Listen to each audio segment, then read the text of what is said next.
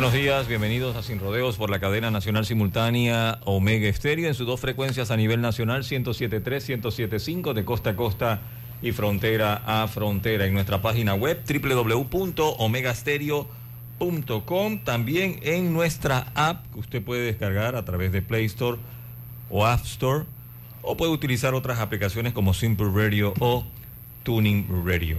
Canal 856 para las personas que tienen el sistema de Tigo y por supuesto que en todas las redes sociales de Álvaro Alvarado Noticias, Álvaro Alvarado C, retransmitido por el Facebook de Omega Estéreo.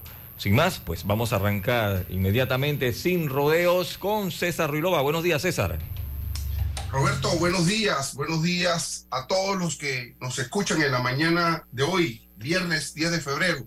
Roberto, ¿qué te pareció? Ayer pudimos compartir a propósito de los 42 años de aniversario de la, de la gran Omega Estéreo, pudimos compartir con Guillermo Antonio Adames, que nos invitó, y también a todo el grupo que participa en Omega Estéreo, en un suculento y rico y hermoso almuerzo, Roberto. Así experiencia. Sí, la verdad que sí, y, y bueno, eh, compartir no solamente con los que hoy están formando parte del staff de Omega Stereo, sino con figuras que desde sus inicios pues ayudaron a contribuir a que Omega Stereo se haya mantenido durante estos 42 años y la verdad que es muy chévere, tú sabes, ¿no? La pasamos muy bien, creo que se quedó corto en tiempo por tantas cosas y conversaciones, ¿no?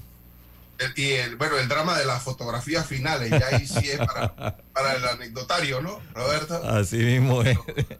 Pero, muy, bien, Roberto. Eh, que, que siga Omega Stereo cumpliendo muchos años más con esa calidad que le ofrece al público en todos sus ámbitos, música, análisis. Eh, así que felicidades para Guillermo Antonio y, para Omega Estéreo con todo su persona. Bueno, que en estos 42 años ha sido una evolución, ¿no? Porque cuando empezamos Omega Estéreo era simplemente una estación musical, 100% entretenimiento, por decirlo de esta forma. Una vez eh, empieza la década de los 90, pues se arranca con el noticiero Omega Estéreo, que solamente duraba hora y media, ahora dura dos horas y la franja informativa pues se ha ampliado porque entró Infoanálisis y ahora está sin rodeos. Está sin rodeos. Y creciendo. Así mismo. Es. que de, política se trata, la vida siempre nos, nos invita a las reflexiones. Está con, con nosotros Eduardo Quirós, precandidato a la presidencia de la República por la libre postulación. Con Eduardo vamos a analizar, por supuesto, los temas actuales del quehacer nacional, algunas coyunturas que se generan como consecuencia de las acciones judiciales del presidente Ricardo Martinelli en contra de periodistas, de medios digitales y de actores de sociedad civil que siempre están eh, pendientes de la de la, de la participación eh, transparente para la crítica vertical de la vida en democracia. De eso se trata, Eduardo, pero nos encontramos con la esta noticia, por supuesto, de la utilización de acciones judiciales para someter, porque esa es la palabra, someter a, eh, al civismo. No quiero personalizar a la gente que hace vida ciudadana, que participa que censura, que critica con valentía al poder mm, político y económico, entonces se encuentra con este tipo de respuestas. Solicitamos, ayer lo decíamos, tolerancia, solicitamos rejuego democrático, derecho a la participación ciudadana, a motivar el debate, a aceptar las críticas. Y cuando llegan estas críticas a un político, lo que el político debe hacer es elevar, elevar su talante democrático y con sus actos y ejecutorias políticas demostrarle a la crítica que están erradas, demostrarle al medio que está errado. Y ese medio, eh, por inercia, si se, logra determinar ese tramo, pierde credibilidad y a ningún medio le, interesa perder credibilidad. Tiene que abrazar la verdad, pero no a través o por medio de las acciones judiciales donde se genera este debate sino es con la demostración. Demuestra usted que como administrador transparentó la gestión de la cosa pública. Demuéstrelo con actos, no con demandas. Ese es el argumento. Y, igualmente ayer, Eduardo, yo como abogado, sí, tengo la, obligación, igual que tú, de un poco contextualizar. Hay un derecho de acción jurídico que tenemos todos, todos los ciudadanos. Podemos acceder a los tribunales a solicitar la restitución de nuestros derechos. Por supuesto que sí. Pero en el caso particular, usted fue un presidente de la República, usted aspira a serlo y debe promover el talante democrático y no la limitación de la libertad de expresión y por supuesto en eso del derecho a la información que tenemos todos. Quisiera iniciar, Eduardo, conceptualizando la categoría de la libertad de expresión. ¿Qué significa en democracia la libertad de expresión? Bienvenido, Eduardo. al revés, buenos días César y gracias por la invitación y saludo a toda la enorme audiencia. Mira, el, punto que traes es muy interesante y yo creo que el valor de un programa como este es casualmente poder aportarle a la audiencia eh, inteligencia, comprensión a fondo de, la situación que se dio, porque claro, todos vemos el hecho concreto, ¿no? Unos abogados presentándose con un perito, tratando de llevarse los muebles de una casa, eh, de quien está ejerciendo de eh, manera directa el, periodismo. Pero ¿qué hay en el fondo? Y lo traes muy bien a colación. De lo que se trata es de derecho a expresarnos libremente. Ese derecho está muy claro ya desde hace, diría yo, desde claramente desde la Declaración de los Derechos del Hombre, después de la Segunda Guerra Mundial, que después de la vida es el derecho más importante que tenemos cada uno de los habitantes de este planeta. Entonces, ese planteamiento de la relevancia de lo que estamos hablando. Ya no estamos hablando de algo menor, no hay la discusión sobre un patrimonio o no hay la discusión sobre la honra hay la discusión sobre el derecho humano más relevante después de la vida. Imagínese usted, la libertad. Y en este caso, particularmente, de la libertad de expresarnos, de dar nuestras opiniones, nuestras ideas. Si a eso usted le une, adicionalmente, lo que se conoce en la doctrina como la libertad de prensa, que es el derecho a emitir esa opinión de manera libre a través de un medio de comunicación. Se dice libertad de prensa porque, bueno, inicialmente eran los periódicos, ¿no? Para el caso panameño, esa libertad de prensa está reconocida desde la constitución de Cádiz de 1812.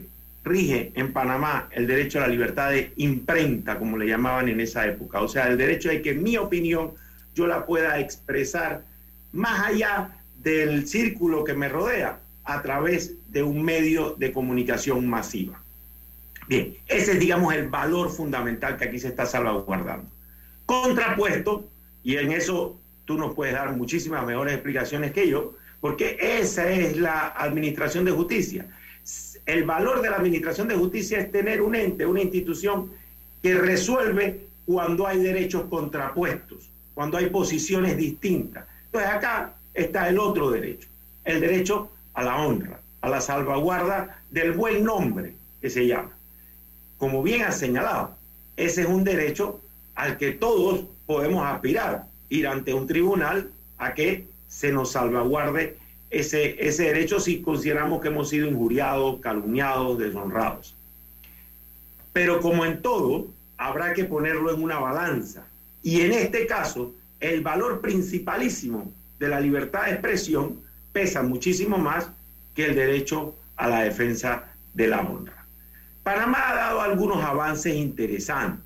Y fíjate este punto. En Panamá, por ejemplo, un servidor público en funciones no puede utilizar la jurisdicción penal para preservar su honra, o sea, presentar una querella por calumnia e injuria. ¿Por qué? Porque se ha entendido claramente que quien administra bienes públicos, o sea, quien es un servidor público, un funcionario, como le llamamos coloquialmente, tiene una responsabilidad de escrutinio mucho mayor que la de cualquier ciudadano. O sea, el resto de la sociedad puede escrutar, puede revisar, puede vigilar, puede fiscalizar el desempeño de ese servidor público. y ni siquiera en defensa de su honra puede acudir, a la jurisdicción eh, penal. Bien, aquí estamos frente al caso, de, y ya aterrizando, estamos frente a un caso de un ciudadano que está siendo cuestionado, investigado, fiscalizado, objeto de escrutinio público a partir de su desempeño como servidor público y no como cualquier servidor público, como presidente de la República, o sea, como el servidor público más relevante del país. Bien, ¿que tiene derecho? Pues por supuesto que lo tiene. En mi opinión, aquí es donde hay que empezar a tejer y para mi opinión personal, la responsabilidad está fundamentalmente en la administración de justicia, en los, en los juzgadores, que no supieron utilizar el buen criterio para no llegar hasta una medida cautelar. La medida cautelar, si bien, y esto igual sería objeto de, definición, si bien puede, puede interpretarse que es una acción en la que el jugador no tiene espacio para deslindar, eso no es completamente cierto. Porque los derechos fundamentales consagrados en la Constitución le dan espacio para no actuar de una determinada manera si considera que ese derecho fundamental está siendo vulnerado. Entonces ahí es donde, en mi opinión, la Administración de Justicia, los jueces y magistrados le, le fallan al país. Porque nunca debimos llegar al escenario que se dio antes de ayer. Jamás Panamá debió haber tenido una situación como esa, que hoy, y eso lo comentaremos más adelante, está siendo eh, eh, señalada por varios países a nivel, a nivel mundial. Entonces, en mi opinión, ahí tenía que haberse hecho prevalecer el derecho fundamental a la libertad de expresión y no haber permitido que se llegase a una acción o una medida cautelar que evidentemente era abusiva, como ahora creo que ya está siendo demostrado al, revertirse la decisión inicial. Eduardo, hay, hay abogados, he escuchado, que plantean la necesidad de una reforma legislativa eh, respecto a, esto de las medidas cautelares, de los secuestros civiles, de las formas, porque, porque la legislación hoy permite, fíjate, que la gente pueda solicitar medidas de secuestro sin presentar una demanda, porque luego de la, del secuestro, entonces usted dice, bueno, tiene seis días para, para presentar la, la demanda y los argumentos de fondo. ¿Cómo pudiese ser entonces un juez si le llega esta solicitud sin nada, porque la ley no le, no le exige absolutamente nada para decir, mira, eh, aquí hay un medio, aquí está en juego mm, estos valores de la ponderación de la libertad de expresión con el derecho a la honra. No, ¿Te parece que quizás tendríamos que asomarnos al Parlamento para ubicar unas restricciones, por lo menos de apariencia o buen derecho, y de, de ver cómo el juez tiene algún argumento para ponderar antes de, ¿no? Sí, sí, sí, sin duda, sin duda. Yo creo que ese sería el camino o la ruta correcta para brindar nuestro sistema democrático. Y bueno, y las, y las necesidades se van surgiendo conforme se van dando. Estos eran temas que con anterioridad no se, no se planteaban. Pero fíjate, incluso el, el, el, doctor Ernesto Cedeño ha dicho que él en algún momento planteó la necesidad de presentar un proyecto de ley. Más recientemente el diputado Gabriel Silva también ha dicho que está estudiando la elaboración de un anteproyecto en esa, en esa dirección. Yo creo que hacia allá vamos a ir si queremos seguir consolidando nuestra democracia tan golpeada, tan golpeada en los últimos tiempos. Sin embargo, yo soy de la opinión, y aquí eh, tal vez es un poco elaborado, pero no quiero dejar de decirlo. la Constitución Nacional le da la herramienta, en mi opinión, a un juez, a un magistrado, para poder anteponer el bien superior de preservar la libertad de expresión en el caso en el que evidentemente lo haya podido constatar antes de emitir, antes de ejecutar una medida que pueda poner en peligro esa libertad de expresión. Sé que me estoy metiendo en un terreno bastante complejo, pero es mi opinión.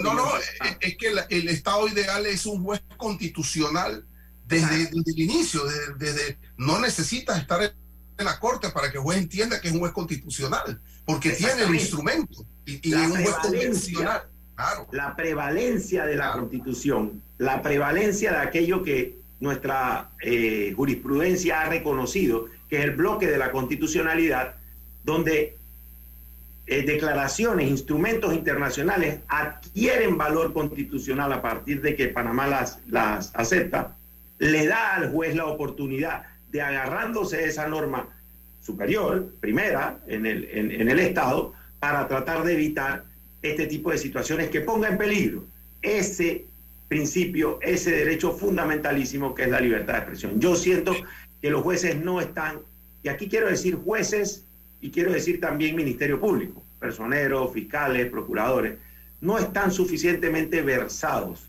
sobre esta materia. Entonces, al no estar suficientemente versados, proceden de manera automática. Pues me llegó un secuestro, ah, bueno, yo voy a actuar. Me llegó una, una querella, yo, yo llegué a, a, conocer un caso hace un par de años, de que incluso un funcionario que teniendo limitación legal para hacerlo, había presentado una querella y estaba tramitándose.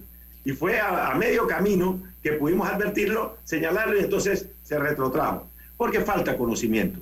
Yo siempre he creído que la Administración de Justicia va a ser buena en la medida en que sus fiscales, procuradores, personeros, magistrados y jueces sean personas versadas y eh, entendidas y estudiadas.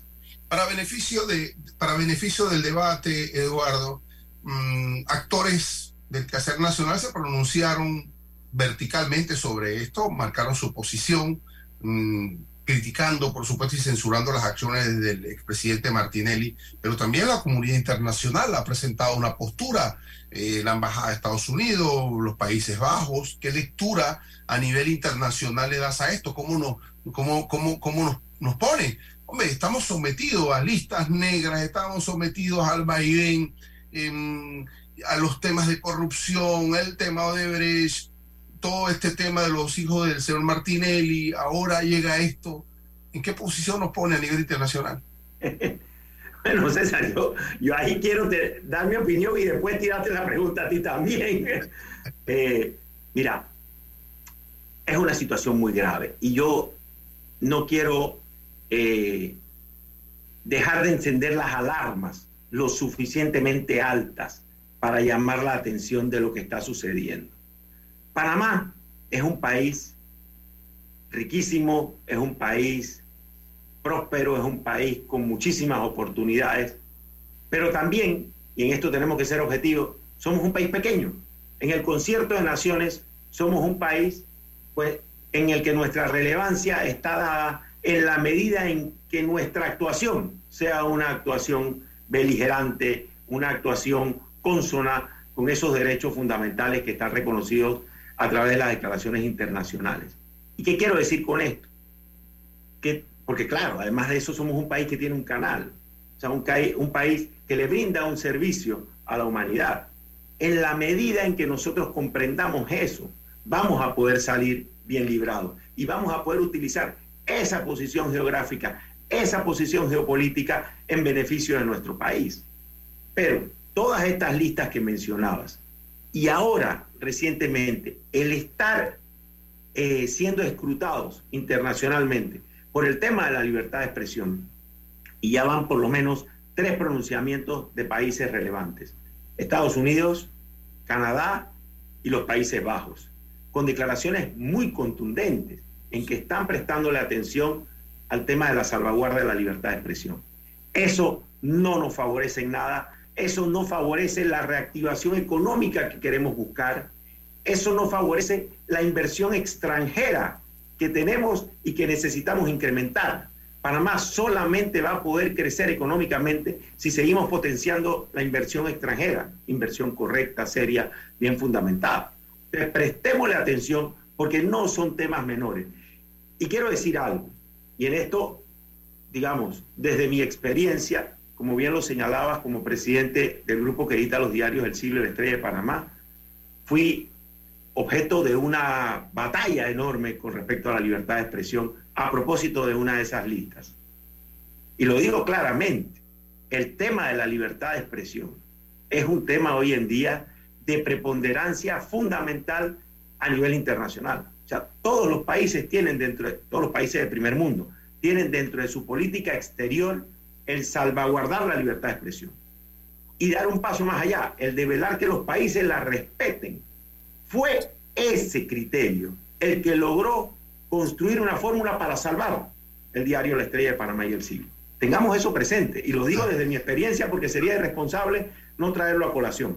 Fue que ese concierto internacional de naciones tiene la libertad de expresión, incluido los Estados Unidos, tiene la libertad de expresión como un valor fundamental, el que permitió que a pesar de que utilizaron una herramienta, de la cual podemos hablar en otro día, como la lista Clinton, se pudiese salvar los periódicos, porque, porque se entendió que la libertad de expresión era un valor fundamental, que ni siquiera una herramienta como esa podía afectar. Sí, libertad de expresión como, como columna vertebral de la democracia, fundamental. Ahora, em, ¿cómo optimizamos la categoría de la libertad de expresión para el debate? Porque eh, yo, yo intuyo, no sé si estás de acuerdo conmigo o no, que, bueno, aquí fluye la información, Eduardo, fluye, se genera, al que le interesa un poco, al que le interesa más, pero ¿dónde están los debates? O sea, eh, ¿por qué? Porque venimos un poco eh, generando la judicialización de la política en todo sentido. O sea, los espacios de debate político están en los tribunales. Y eso no es culpa de los jueces, eso es culpa de los actores políticos. Porque si, si yo desde lo político debo criticar el gobierno del señor Martinelli, el gobierno del señor Varela, el gobierno del señor Cortizo, es desde los espacios que se generan en, la, propia política. Y, siento que ahí no está pasando absolutamente nada.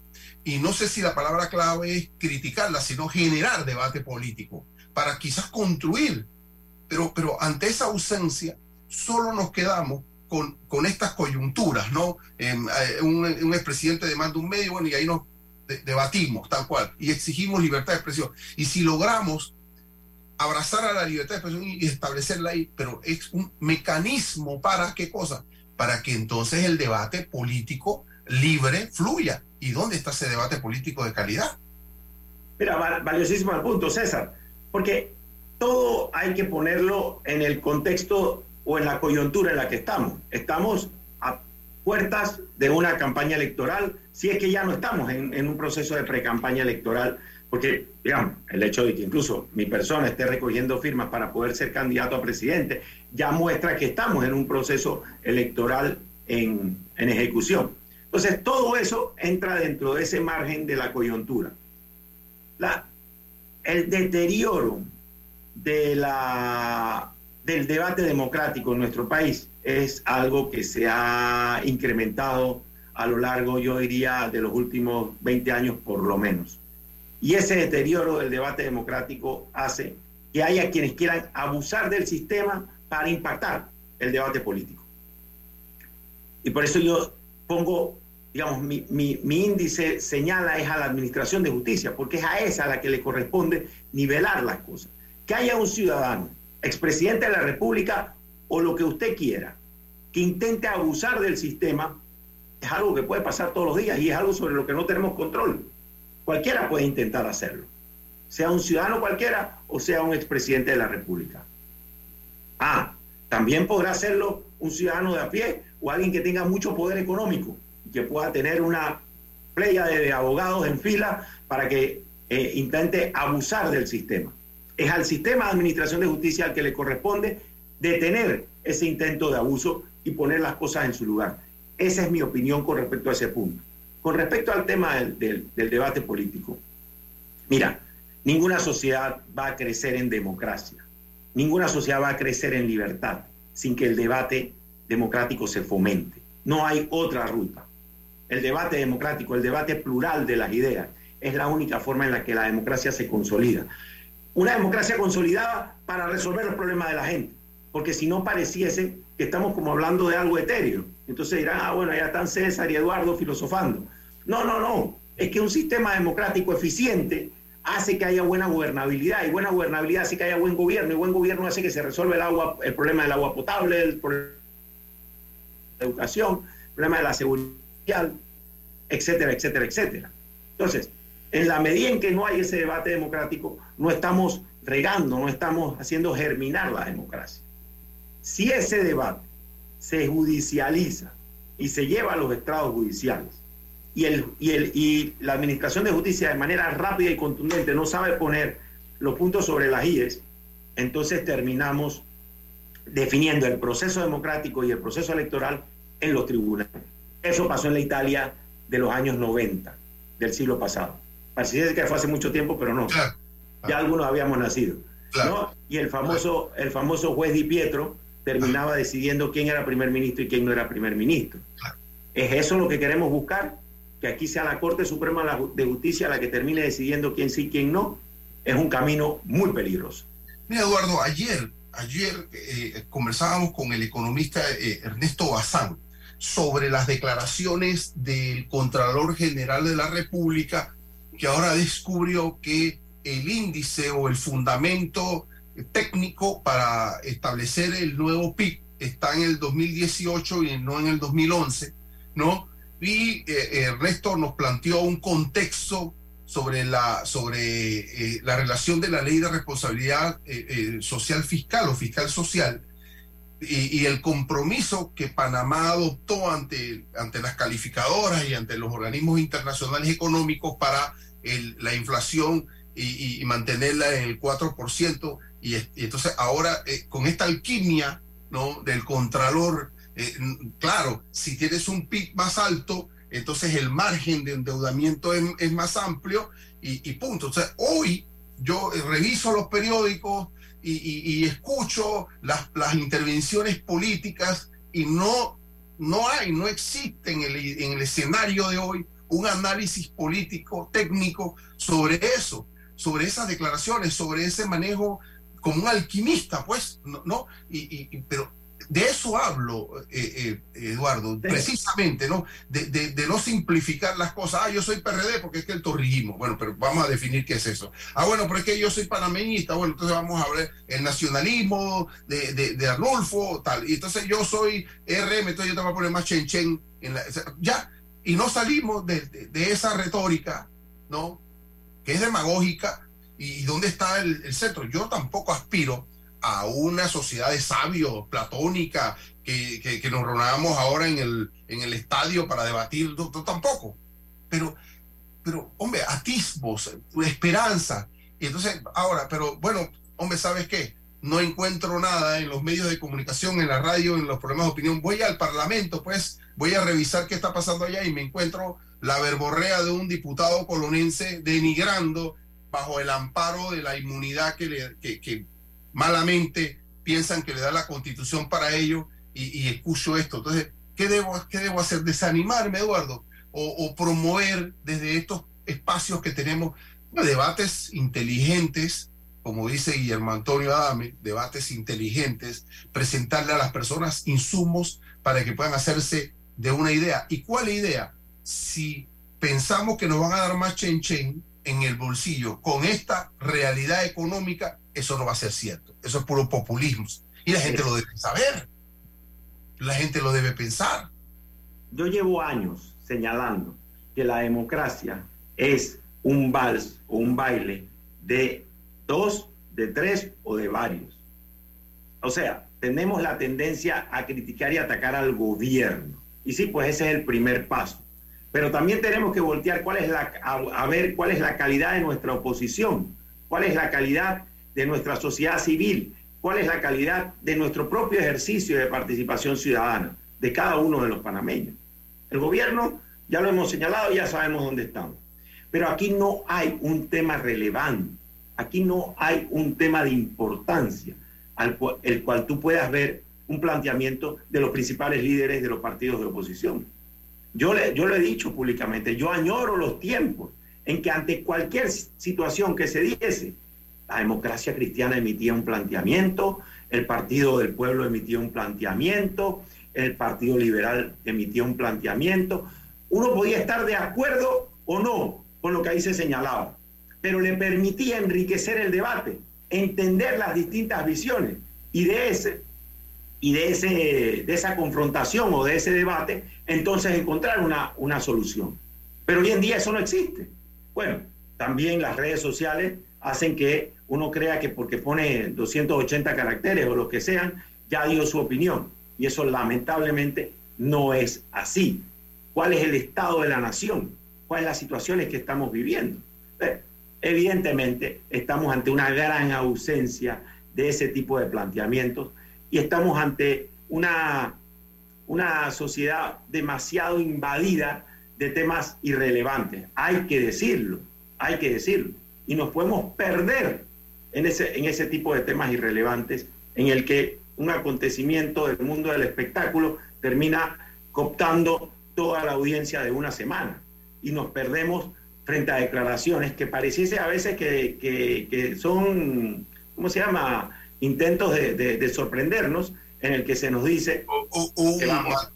un, matrimonio o un divorcio de famosos, un cambio de un jugador de fútbol de club, eh, qué sé yo, eh, una nueva canción de un eh, urbano.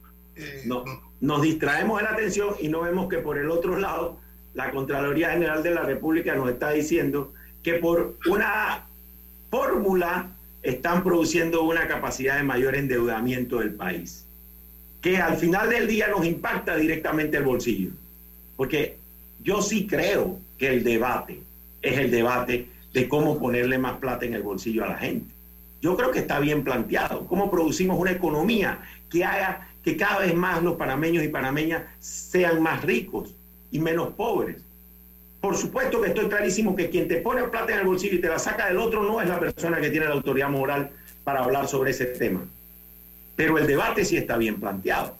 Y ese debate de cómo enriquecer a la sociedad panameña, cómo hacer una sociedad más equitativa, en la que todos seamos cada vez más ricos, no es el debate de darle la oportunidad al gobierno y al Estado de endeudarse más. Ese es el debate en contra porque en la medida en que usted tiene más deuda, usted es más pobre. Y como país cada vez seremos más pobres, sea a través de la fórmula de desarrollar un nuevo PIB o sea a través de la fórmula de robarse primera base, perdón, segunda base. ¿Por qué? Porque hay mucho del endeudamiento que ha sido eh, adquirido durante los últimos años que en mi opinión ha ido en contra de la ley de responsabilidad fiscal. Eh, vamos a ir, vamos a ir a comerciales, Eduardo nos los exige don Roberto Antonio, pero nos quedamos acá en redes sociales y quisiera escuchar tu opinión sobre el problema de la mina. ¿Quieres quedar a la altura con tu familia, tus amigos, tu pareja, tu esposo, tus hijos? Prueba 1820, un café 100% de altura. Yo me dedico a llevar turistas a diferentes lugares en el interior y sé lo importante que es tener buenos caminos. Por eso me entusiasma saber que la ampliación de la vía tendrá ocho carriles y nos va a permitir viajar en menos tiempo para entrar y salir de la ciudad.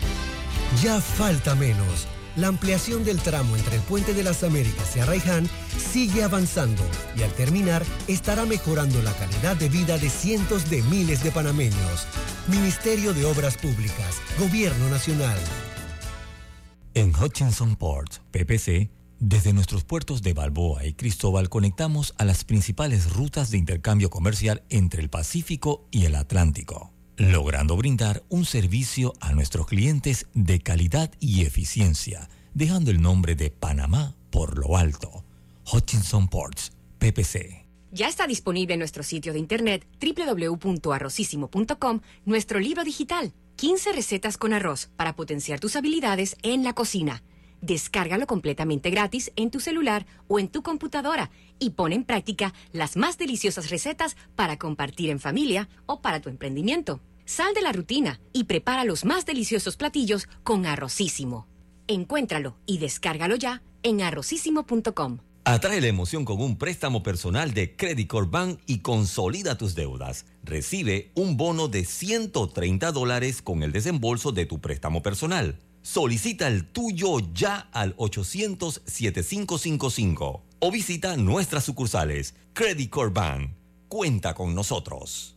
Minera Panamá y el nuevo contrato con el Estado garantiza los mejores intereses de los panameños. Por mayores beneficios para el país, los cambios propuestos son importante aumento en las regalías hasta por 16% sobre las ganancias. Aceptado. Continuar y mejorar las protecciones ambientales, así como los estándares laborales y de capacitación de mano de obra. Aceptado. Eliminación de exoneraciones fiscales con esto, la empresa pagará mucho más. Aceptado. Con este contrato, Minera Panamá pagará un mínimo anual de 375 millones con las protecciones solicitadas, adicional a otros impuestos y las cuotas que la empresa ya genera para la caja del Seguro Social.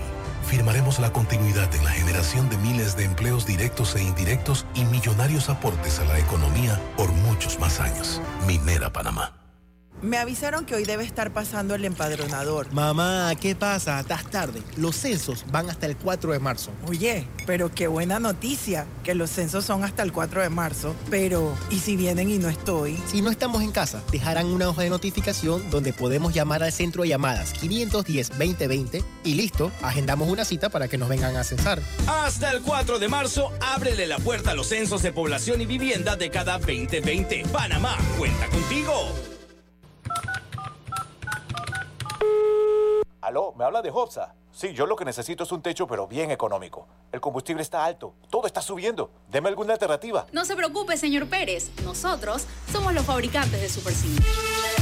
El Super C es una excelente alternativa al calibre 26 tradicional. Es más delgado, pero fuerte y económico. Desde 1.59 el pie. Tenemos inventario en tiendas para entrega inmediata. Contáctenos por WhatsApp 6550-1921. WhatsApp 6550-1921. Muchas gracias, Hopsa. El Super Sync sí resuelve. Y comprando por WhatsApp, lo hago desde mi casa sin tener que moverme. Hopsa, para trabajos bien hechos. Para que la veas graduarse, respeta los límites de velocidad. Para que la veas casarse, no tomes bebidas alcohólicas si vas a conducir. Para que conozcas a tus nietos, no chates mientras manejas respeta las normas de tránsito. Este es un mensaje de la Alianza Estratégica en Seguridad Vial y la Autoridad del Tránsito y Transporte Terrestre. Unidos lo hacemos. El verano ya está por llegar y con ello se llegan los planeados paseos en familia. Mi mejor consejo, si quieren llegar seguros, tranquilos y sumamente cómodos, es en el Acura RDX de la familia Bahía Motor. Tienen todos los sistemas de seguridad que te puedes imaginar, que solo con eso lo hace una de las mejores nuevas opciones si piensas en un auto nuevo este año 2023. Ya quedan pocas unidades del Acura RDX 2022, así que pásate por acá. Déjate llevar por la frescura del pollo melo, panameño como tú. Déjate llevar por la frescura del pollo melo. Variedad y calidad. Melo. Frescura de altos estándares. la calidad es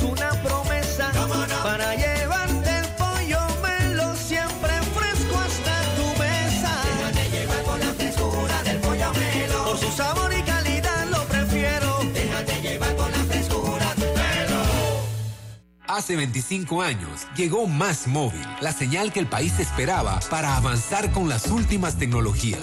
Una señal de unión que ha cerrado brechas. Una señal de progreso con grandes aportes a la economía de Panamá. Una señal de innovación con una potente red de fibra, más TV total y más Wi-Fi 360. A simple vista es solo tecnología, pero es el talento de nuestra gente, la verdadera señal del futuro. Más Móvil, la señal de Panamá. Bueno, me voy a comer con una estrella. Mm. Espérate, ¿y tu esposa sabe? Claro, ella sabe que la estrella del sabor es American Star. Y por eso en la casa comemos delicioso. American Star, el tasajo, jamón, chorizos y embutidos más suaves, económicos y con el sabor que le gusta a todos. ¡Oh!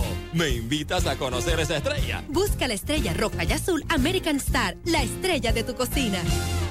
Ya está disponible en nuestro sitio de internet www.arrocísimo.com nuestro libro digital, 15 recetas con arroz para potenciar tus habilidades en la cocina. Descárgalo completamente gratis en tu celular o en tu computadora y pon en práctica las más deliciosas recetas para compartir en familia o para tu emprendimiento. Sal de la rutina y prepara los más deliciosos platillos con Arrocísimo. Encuéntralo y descárgalo ya en arrocísimo.com. Aló, ¿me habla de Hopsa? Sí, yo lo que necesito es un techo, pero bien económico. El combustible está alto, todo está subiendo. Deme alguna alternativa. No se preocupe, señor Pérez. Nosotros somos los fabricantes de Super. El Super C es una excelente alternativa al calibre 26 tradicional. Es más delgado, pero fuerte y económico. Desde 1.59 el pie. Tenemos inventario en tiendas para entrega inmediata. Contáctenos por WhatsApp 6550-1921. WhatsApp 6550-1921. Muchas gracias, Hopsa. El Super Sync sí resuelve. Y comprando por WhatsApp, lo hago desde mi casa sin tener que moverme. Hopsa, para trabajos bien hechos.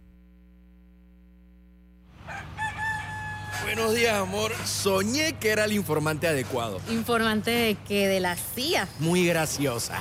Pero en el sueño yo tenía mi batería, así que estaba clarito. ¿Batería? Que en el sueño entraba a la página censospanama.pa y me leí el cuestionario censal. Ajá, ¿y eso de qué te ayudó? Bueno, mi amor, que es más fácil si desde antes ya sabes que te van a preguntar. Hasta el 4 de marzo, ábrele la puerta a los censos de población y vivienda de cada 2020. Panamá, cuenta contigo. En Hutchinson Ports, PPC, hoy y siempre estaremos orgullosos de ser parte del país que une al mundo y nos esforzamos porque con nuestro trabajo el nombre de Panamá llegue cada día más alto. Felicidades Panamá. Te desea Hutchinson Ports PPC. Mi amor, te tengo que confesar algo. Estoy enamorada. ¿De mí? Sí, sí, de ti también. Pero ahora estoy enamorada de mi techo de jagala de Hopsa. La tejagala es el techo metálico con forma de teja de arcilla, fabricado por Hopsa, con metal de larga duración. Tenemos en color teja, color chocolate y hasta en tonos añejados de mucha elegancia. Un techo de tejagala bien instalado es digno de amor. Contáctenos por WhatsApp 6550-1921. WhatsApp 6550-1921. ¿Cómo te quiero, mi techo de jagala de Hopsa? Ok. Hopsa, para trabajos bien hechos.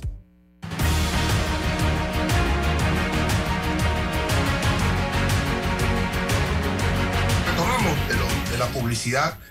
eh, de- hablábamos con Eduardo sobre el- la mina, sobre el potencial, sobre los requerimientos, poner en perspectiva la información a los panameños, qué está ocurriendo, cuál es el camino, qué opciones tenemos. Es fundamental, es fundamental porque el asunto de la mina es un asunto de la nación, es un asunto del Estado, no es un asunto del gobierno, no es un asunto de, un lustro, de un quinquenio, de una administración. Esto tenemos que lidiarlo como panameños todos.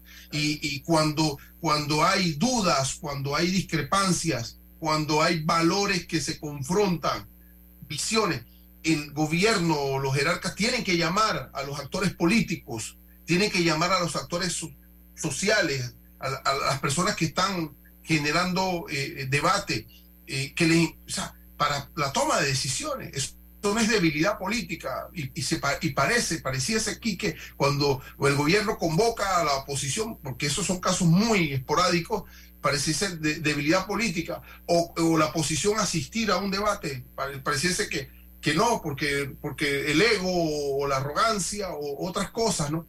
Tiene que existir esa fluidez porque hay asuntos nacionales. ¿Cómo separamos los temas de Estado de los temas coyunturales? ¿No?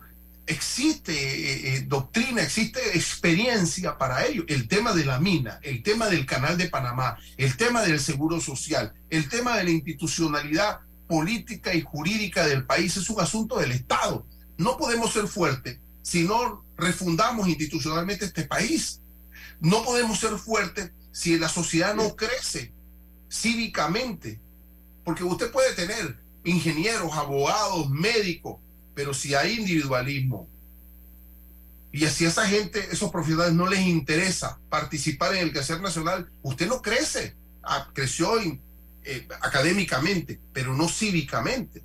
Yo siempre he sostenido y abrazado la necesidad de una, de una, de una revolución cultural en el sentido cívico, en el sentido cívico, en el sentido de participación, pero transparente. Ah, pero yo voy a entrarle aquí al partido de este político, o yo me voy a ir con Eduardo porque es que yo quiero ser ministro, o yo quiero por aquí, yo quiero ser embajador, y entonces yo voy a caminar con Eduardo. ¿Y el país?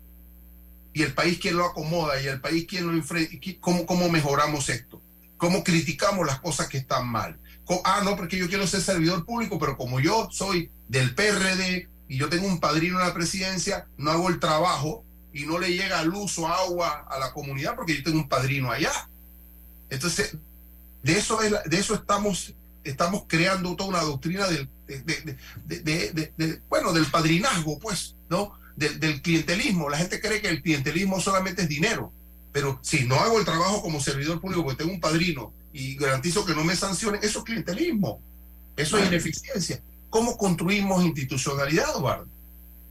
Bueno, en mi opinión, el punto de partida es señalar a quien tiene la responsabilidad de actuar en determinada forma. Al inicio de la conversación decíamos, ok, ante ese hecho del secuestro, ¿hacia dónde debe ir nuestra mirada? Hacia la Administración de Justicia. Es a los jueces y magistrados a los que les corresponde velar por los derechos fundamentales y asegurar que eh, la libertad de expresión se mantenga. Jueces y magistrados. Que haya quien quiera abusar, eso es cosa aparte. Institucionalidad. ¿Dónde debiera darse ese gran debate? Ese gran debate debiera darse en la Asamblea Nacional. La Asamblea Nacional es el ente por institucionalidad, por disposición constitucional y por la propia naturaleza del debate político. Debiera ser en esa instancia donde se dice, hay que apuntar allá, hay que señalarlo. Lamentablemente no tenemos allí eco. El país no recibe de allá una asamblea, sino preocupada por hacer lo que estaban haciendo ayer. Aprobar en tercer debate la posibilidad de que los, de que los alcaldes, los suplentes diputados y los representantes puedan tener doble salario. Porque eso es lo que están haciendo. Engañosamente han querido darle una nueva redacción a la ley, pero lo que están permitiendo es que tengan que accedan al salario más alto y sigan manteniendo viáticos y privilegios que le permiten un segundo salario. Eso es lo que están haciendo, no nos engañen, no nos engañen. Entonces, si la instancia llamada a dar ese debate público, ese debate sobre los temas trascendentales de la sociedad, no lo hace, la sociedad tiene que tener claro quién tiene la responsabilidad, quién tendría la responsabilidad, y entonces reemplazar ese debate. Por el otro lado está la oposición, una oposición desconectada, lo he dicho en muchas ocasiones, diputados en la Asamblea que votan más con el gobierno que los propios diputados de gobierno. Los diputados del gobierno están divididos, separados, los tienen que estar correteando. Pero los de oposición están ahí listos para levantar la mano antes que llegue la propuesta del gobierno. Porque están peleando es por lo mismo, planilla 07, 072, 084, lo que sea. Bien.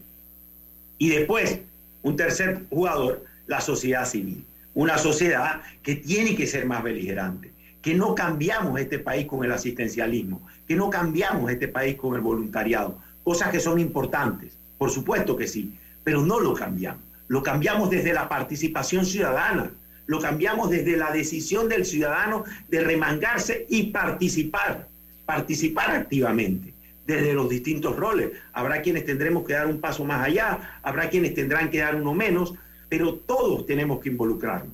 Entonces, la, la fórmula que yo planteo a tu, a, tu, a tu cuestionamiento es la participación ciudadana, porque las instituciones no han fallado, porque las instituciones están quebradas, porque los jugadores que tienen que tener un rol principal no están interesados en tenerlo porque están velando en sus intereses personales. Entonces la ciudadanía tiene que jugar su rol de beligerancia, de beligerancia, de participación para forzar las transformaciones. Y utilizo un verbo que es fuerte, pero para forzar las transformaciones. ¿Por qué? César, porque ni Martinelli, ni Varela, ni Cortizo, ni el que venga, si no tomamos la decisión correcta, va a atender el tema de la seguridad social como debe.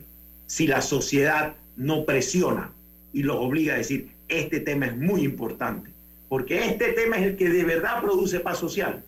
La seguridad social le ha otorgado paz a este país por muchísimos años y ahora estamos enfrentados a su quiebre. O lo atendemos o lo atendemos. Desde, desde el Parlamento, acá eh, tuvimos la participación del presidente Cristiano Adames y la primera pregunta, la primera preocupación que le planteamos fue la necesidad de la, eh, del cumplimiento de eh, la constitución y del reglamento interno respecto a la, vocería parlamentaria, ¿no? A, a, los discursos, a la participación que tenía que ver con el marco del respeto, de evitar denigrar a compañeros, diputados, diputadas y también a los actores de oposición nacional.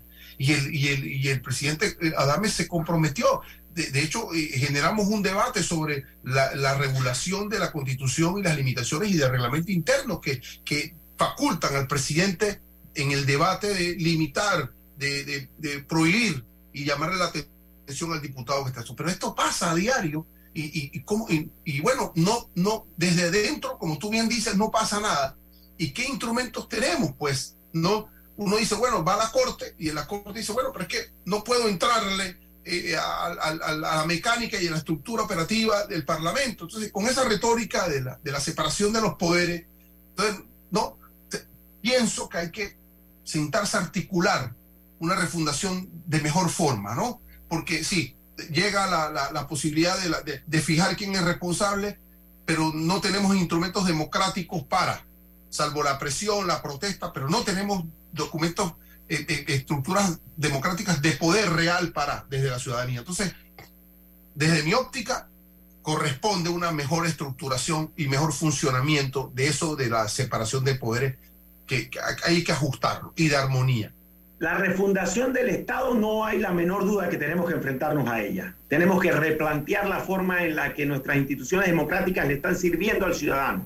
Porque de allí el divorcio del ciudadano con la democracia. Y de allí que vayamos cada vez más viendo que los, los ciudadanos en Panamá y en otros países de la región se van divorciando y van diciendo, no, una fórmula de autoritarismo nos puede terminar funcionando mejor. Eso tengámoslo claro. Entonces, para mí está en la participación ciudadana. Casualmente, el tema de la libre postulación probablemente es una fórmula de participación ciudadana que puede terminar empujando a los partidos políticos a tener que, a través de una reingeniería, replantearse cuál es su rol en la democracia. Ese, esa es la forma en la que yo creo que los ciudadanos podemos impactar constante, disciplinada, tiene que ser comprometida, tiene que ser entendiendo que las grandes transformaciones solamente las vamos a tener si las forzamos, si las forzamos los ciudadanos, para beneficio de los ciudadanos. En un minuto, para pasar con nuestro amigo Jesús Balbuena, experto en redes sociales, un hombre geopolítico y geocibernético, pero Eduardo, me, interesa que en un minuto nos pudieras detallar tu experiencia hasta el momento respecto a las esperanzas y tristezas de la gente cuando conversas con ellos, qué, sienten, qué piensan, qué te dicen. Mira, eh, trabajo todas las noches, tarde, pensando cuál ha sido todo ese aprendizaje. He utilizado este proceso de búsqueda de firmas y de apoyos para escuchar a los ciudadanos. Ha sido más escucharlos que yo plantearles mis propuestas para enriquecerme. La resumiría de la siguiente forma. Uno, un rechazo a la política y a los políticos, que es muy grave, porque se confunde y a veces no hay una clara comprensión de que la democracia se germina desde la participación política, la política con P mayúscula.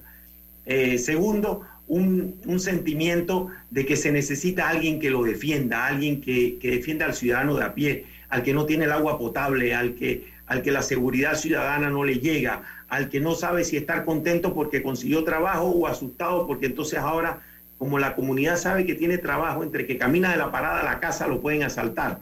Y entonces es una vida mixta, ¿no? en la que no hay alegría plena, no hay felicidad plena, porque hay un constante, eh, un, estado que constantemente te, oprime, te, te disminuye, en el que conseguiste trabajo, pero entonces te tienes que parar a las tres y media de la mañana para poder llegar a tiempo a tu puesto de trabajo.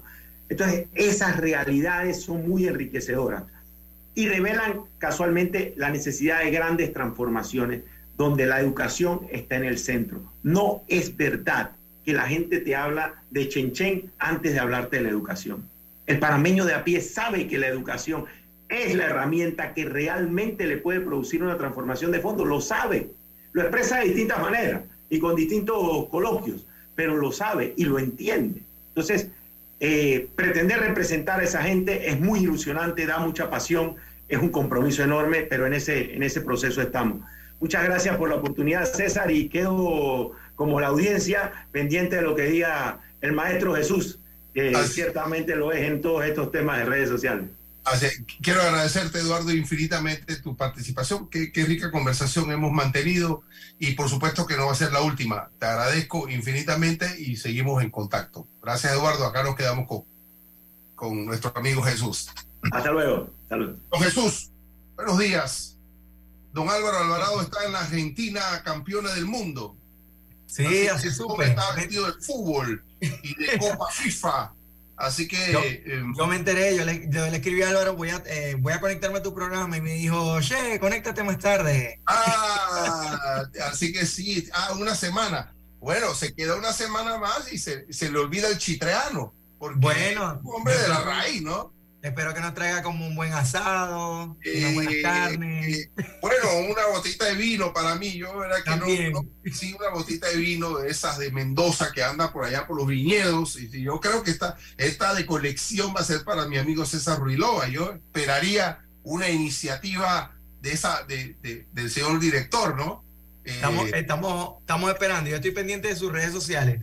Ah, bueno, a dónde va, qué es lo que visita, eso, para claro. hacer mis anotaciones. es, es que, se- es que él es un perfecto cronista, él, él va, va, eh, detallando y, y con datos históricos, ha perfeccionado, ¿no? Con datos históricos, con antecedentes, eh, estableciendo el, el- el- el lugar donde asiste, ¿no? Así que hacían los cronistas antes de los, los españoles que llegaban a, a los lugares, ¿no? Y, y empezaban a, a detallar, quedaban ahí. Pero bueno, ¿Qué tenemos hoy? diario, su diario es su Instagram. Es correcto, así mismo. ¿Qué tenemos hoy, Jesús?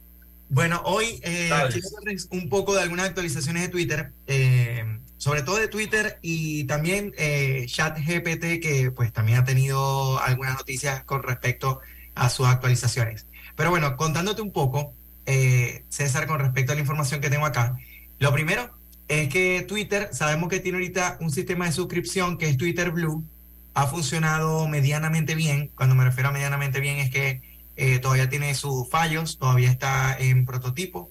Y eh, sabemos muy bien que ahorita en este momento eh, las personas, por ejemplo, eh, que quieren tener su cuenta verificada, hay personas que lo pueden hacer genuinamente, que Instagram te verifica tu, eh, Twitter, perdón, verifica tu cuenta, pero también tenemos la opción de Twitter Blue, que quienes se suscriben pagan unos 8 dólares al mes por tener el gancho o el, sí, el ganchito de verificado con Twitter Blue. Sin embargo, eh, las noticias dicen que pues eh, no ha terminado de despegar, o sea, todavía está como en, proceso de, de- de despegue, eh, porque bueno, todavía el usuario no se acostumbra a Twitter Blue como tal. Y bueno, para contarte un poco sobre esta, sobre esta noticia, este, para que Twitter tenga un crecimiento en el futuro, Elon Musk y todos sus creadores o todos sus directivos están claros que tienen que ir generando ingresos con esta red. Es decir, eh, hace, hace poco Twitter tuvo como una bajada en la bolsa, hace, hace poco tiempo. Y ellos están planeando tanto premiar a los suscriptores, fortalecer la publicidad pagada en Twitter y específicamente eh, empezar a cobrar suscripciones especiales por algunas eh, opciones y por eso es que se llama Twitter Blue. Sin embargo, aunque esto es una realidad, por ejemplo, en España este, y en Estados Unidos se suele utilizar, eh, todavía no ha tenido como una buena, una buena recepción. Y esto que, que pasa también pasa por lo siguiente, y de seguro has visto usuarios en Twitter que lo dicen, y yo lo he visto en comentarios, a veces hay cuentas verificadas por Twitter Blue que hacen algún comentario y otras personas escriben, ¿cómo voy a creer en ti si tú pagaste tu verificación? O sea, hay cosas que están ahorita como en tela de juicio en Twitter que deben analizar un poco si es algo que realmente es eh, potencial utilizar o no para poder, eh, para poder avanzar en general. Ahora, cuando acostumbras a la gente a no pagar nada y después le dice que tiene que pagar, ahí hay un problema. Sí, se ve como si hubiese pagado algo para aparecer, vamos a decirlo así. Entonces es un poco como de, o sea, es un poco como ese sabor amargo que se están llevando las personas al ver cuentas verificadas por Twitter Blue eh, haciendo esto. Y eso me lleva a otra actualización que tiene Twitter ahora, y es que los creadores de contenido que estén suscritos a Twitter Blue este, van a tener eh, ingresos publicitarios de los anuncios en sus hilos. Es decir, Twitter va a introducir anuncios publicitarios en tus hilos de Twitter. Si tú eres un, Twitter, un creador de Twitter que además está suscrito a Twitter Blue y vas a empezar a percibir dinero por eso, como ya lo está haciendo Instagram en Estados Unidos eh, y otros países, como ya lo está haciendo TikTok y como ya lo, ya lo hace YouTube desde hace años, que ya lo hace en, todo, en todos lados. Entonces Twitter lo que está buscando ahorita es eh, generar ingresos y por supuesto premiar a las personas para que también tengan eh, sus ingresos. Y eso me lleva a ChatGPT. Eh, ChatGPT, que es una herramienta que se ha estado hablando muchísimo en los últimos días, es una plataforma que está creciendo muy rápido, que prácticamente casi que ni Instagram ni TikTok han estado creciendo tan rápido como ChatGPT. Te cuento un poco y les cuento a las personas que nos escuchan.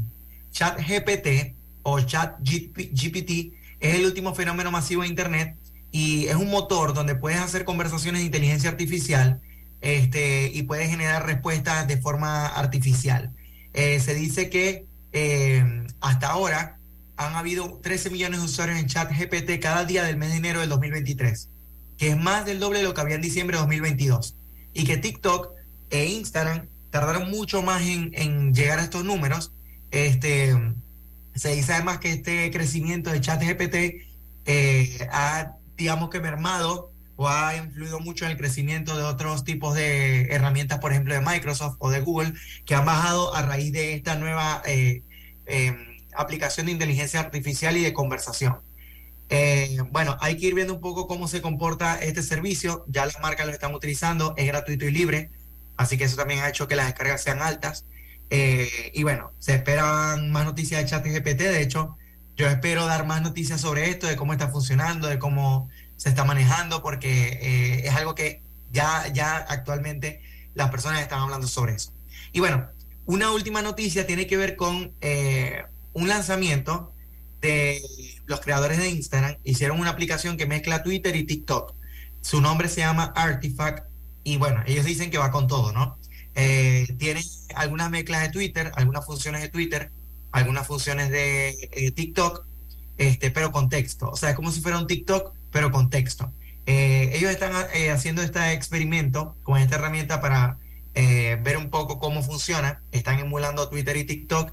Y nada, pues estamos hablando de algo súper reciente que básicamente acaba de ser anunciado este mes, este mismo mes.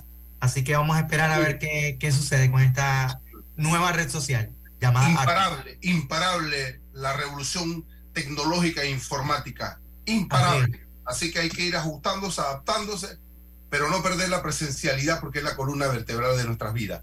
Gracias Jesús, buen fin de semana, un fuerte abrazo, bendiciones, bendiciones Roberto, buen fin de semana y quedamos mañana conectados a tu programación musical de temprano. Un abrazo. Celebrando los 42 años de Omega. Celebrando los 42 años de Omega Stereo. Un abrazo, saludos. La información de un hecho se confirma con fuentes confiables y se contrasta con opiniones expertas